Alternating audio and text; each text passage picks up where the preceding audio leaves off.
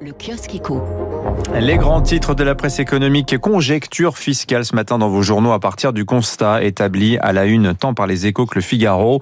La crise laisse une lourde facture derrière elle, nous disent ces deux journaux ce matin. 120 à 130 milliards, voilà ce que l'État a dépensé en aides publiques diverses depuis mars 2020. Ajoutez-y le manque à gagner fiscal, 37 milliards rien que l'an dernier. Résultat, la dette publique atteint 118,2% du PIB. Alors que faire?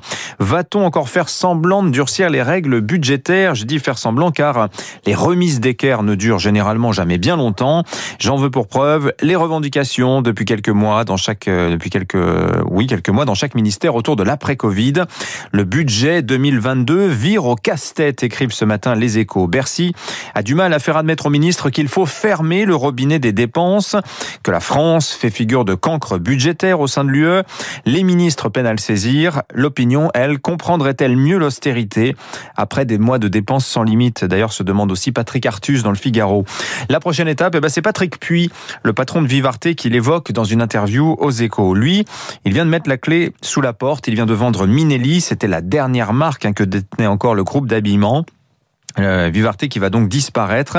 Ah, il chose pas les mêmes lunettes, Patrick Puy, sur la situation économique du pays que beaucoup d'autres. Lui pense par exemple que bientôt nous allons connaître en 2022 un choc massif de faillite quand l'État stoppera les aides. Et il a ces mots, Patrick Puy. Il parle des chefs d'entreprise, mais ça s'applique aussi bien à l'argent public. Depuis deux ans, dit-il, une forme d'irresponsabilité gagne du terrain. Mon inquiétude concerne l'évolution de la fiscalité. Nous avons accumulé une dette colossale qu'il faudra rembourser un jour et pour cela, il faudra augmenter les impôts. Pour cela, il faudrait changer notre rapport au travail. Et Patrick Puy de finir par cette phrase. Aujourd'hui, on dirait que notre aspiration collective est de travailler moins. Alors pour le pouvoir d'achat, il va donc falloir se retrousser les manches. Patrick Puy anticipe des hausses d'impôts. D'ailleurs, nous ne serons pas les seuls. Hein.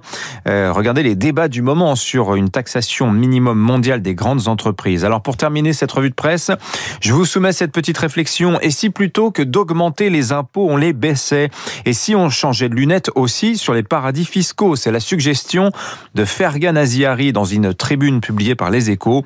Moins d'impôts, moins d'impôts, ce serait plus de richesses créées par les entreprises. Alors certes, sans doute faudrait-il revoir la répartition entre les salariés et les actionnaires, mais méfions-nous de cette idée, écrit l'auteur, selon laquelle la fiscalité confiscatoire est quelque chose de naturel. À la fin du 19e siècle, rappelle-t-il, tous les pays occidentaux peuvent être considérés comme des paradis fiscaux selon les critères actuels. La sobriété fiscale était la norme.